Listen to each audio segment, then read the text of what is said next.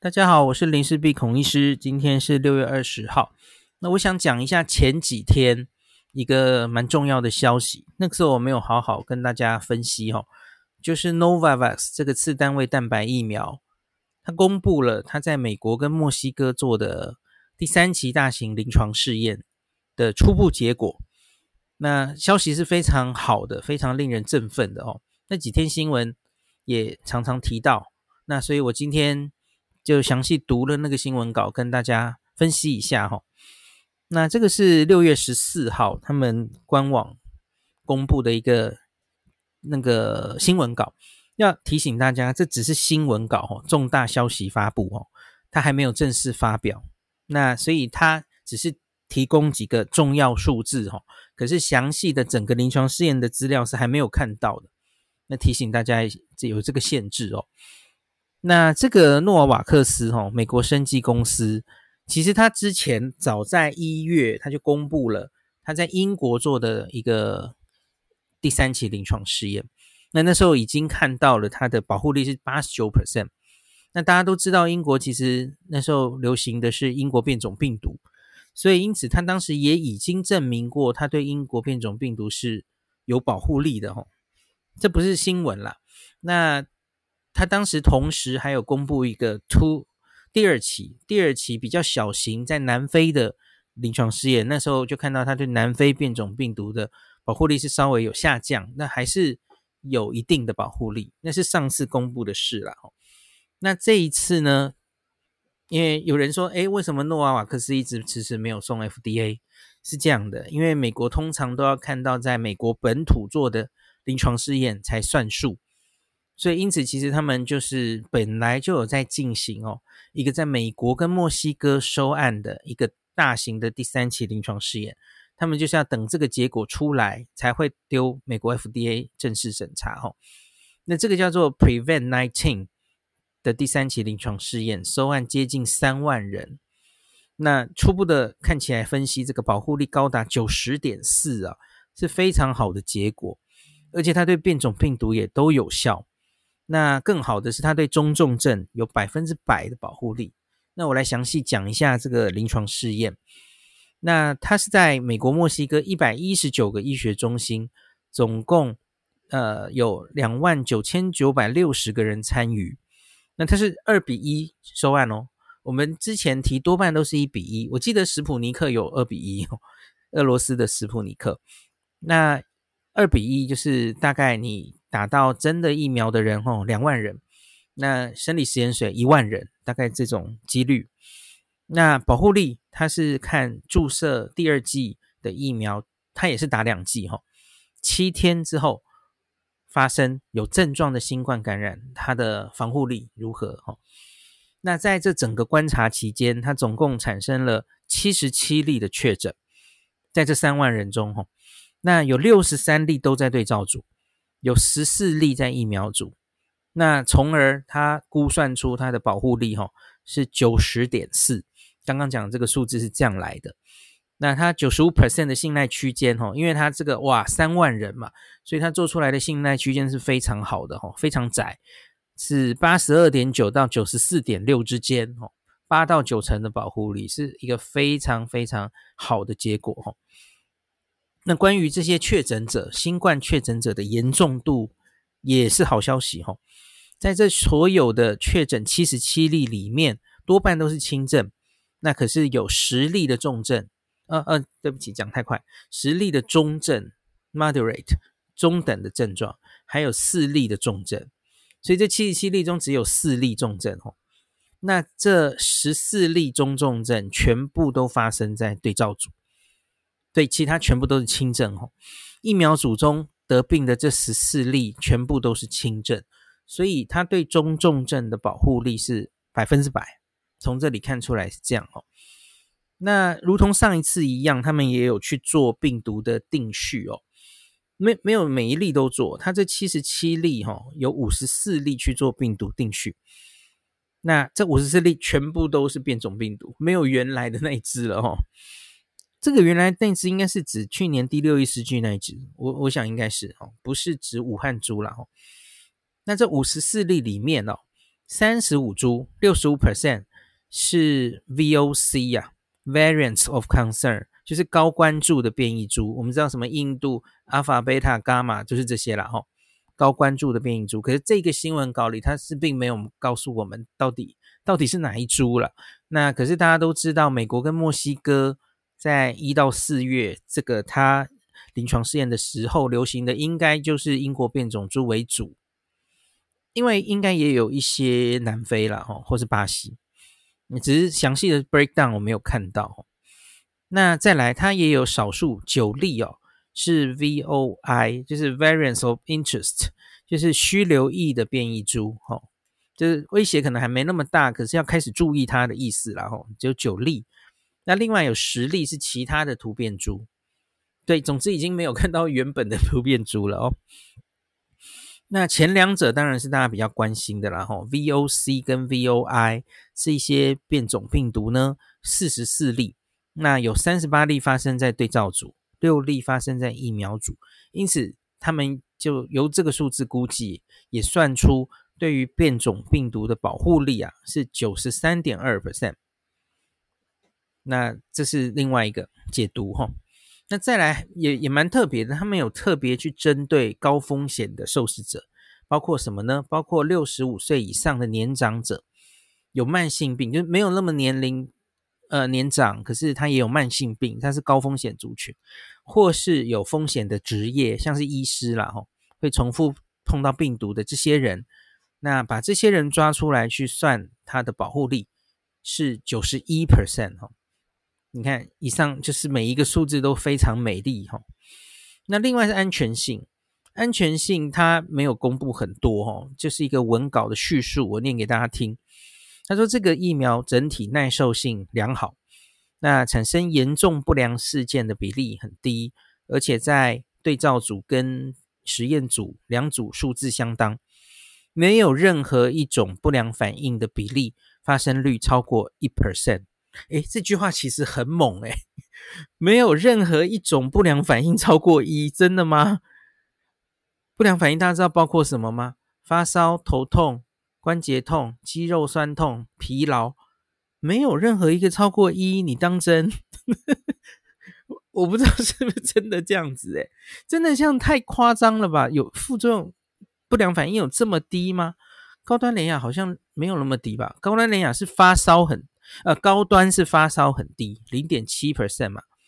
可是什么疲劳、注射部位酸痛什么，轻易超过一呀。所以我看到这句话有点觉得，诶，当真吗？我不太能想象，诶。对，他没有详细的跟我们讲了哦。那接下来讲，他说这个是在第一季跟第二季后七天评估，过去七天你有什么症状哦？他说，注射部位的疼痛跟压痛是最常见的局部副作用。我相信这就绝对不是一呀，所以我在想，他是不是在说什么？嗯，我我在想，他是不是在说严重不良反应没有超过一，应该是这个意思吧？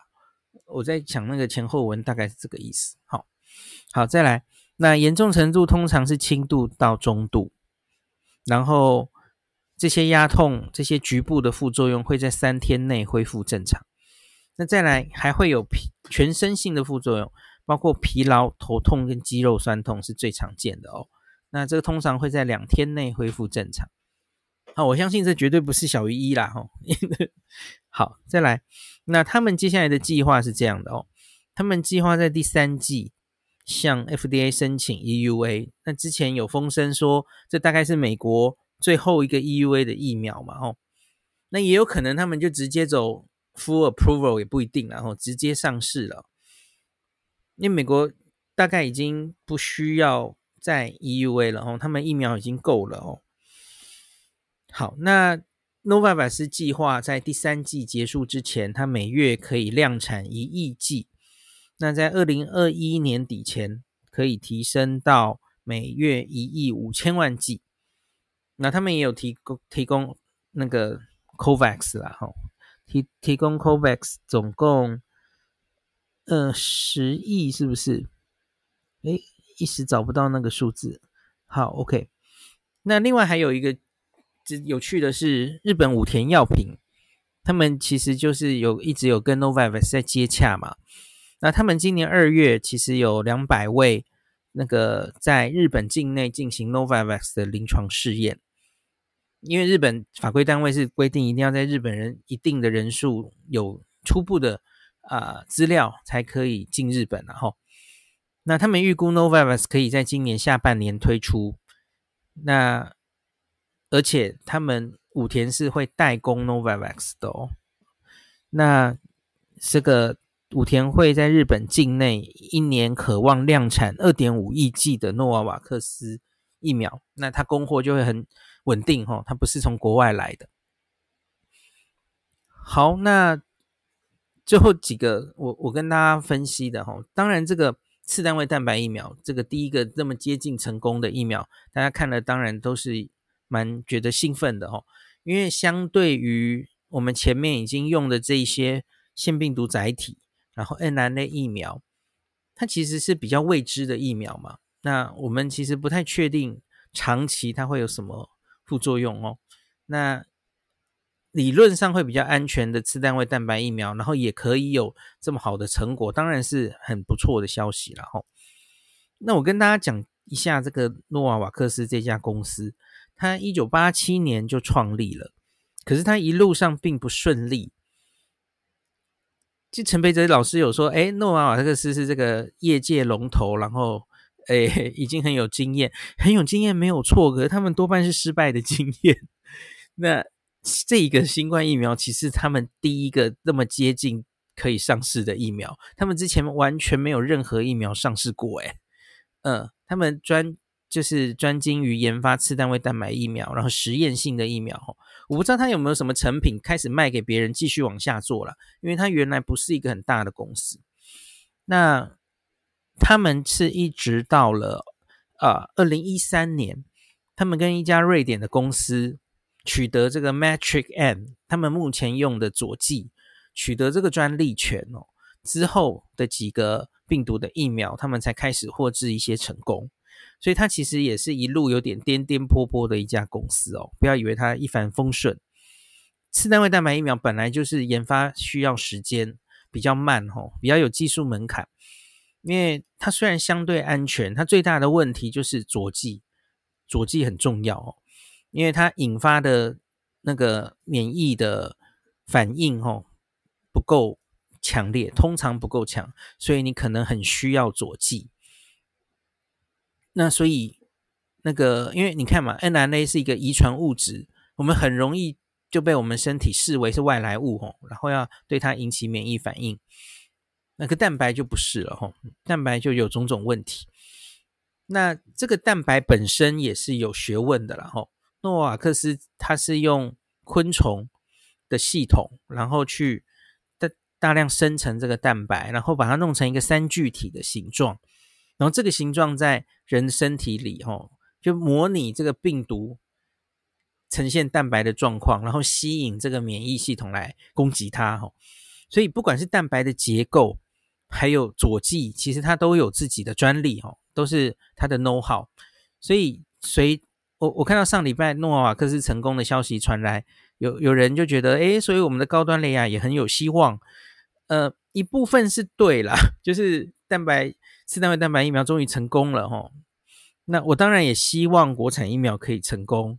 那可是我觉得不能这样直接连接哦，因为这就算同样都是次单位蛋白平台，他们使用的蛋白结构跟佐剂都不同，完全不同。特别是佐剂哦，我们高端用的佐剂其实也是一个很有名堂的佐剂啦齁。我们用了两个哦，一个是呃铝盐，一个是 Dynavax。这个 CpG 一零一八，这个也是去买的一个美国公司哦。那它这个佐剂有它的专利权，之前用在 B 型肝炎疫苗获致不错的成功哦。所以高端的佐剂也是有名堂的啦哦。那它也是做成三聚体这样。那大家都是用 S 蛋白了哈。那上次黄聪宁医师有跟大家讲过，高端是去跟 NIH。哦，技技转技术合作要到这个融合前的极蛋白嘛，S2P 是用全长基因做的哦。那个基因极蛋白这边可能类似，可能类似 Novavax，然后也是一个就是好的形状，然后融合前的棘蛋白 （prefusion） 的，所以理论上比较不容易引起 ADE。上次黄聪宁医师跟大家解释过，这里是一样的啦。可是整个结构，然后用的佐剂不太一样，所以因此不能 Novavax 这么成功，我们就说哎，所以我们高端 联亚也怎么样哦？不能直接连接，因为你想想嘛，同样是次单位蛋白疫苗，国光不就倒在第一期了吗？就用不同的蛋白，然后佐剂不一样，当然做出来的抗体可能会还有最后的有效性，当然有可能天差地远哦。好，大概就想跟大家讲这几件事哦。那 Novavax 真的是希望它可以继续再多一一种选择成功哦。对全世界来说哦，鸡蛋不要摆在同一个篮子，有越多公司获制成功，开始量产疫苗，开始做疫苗哦。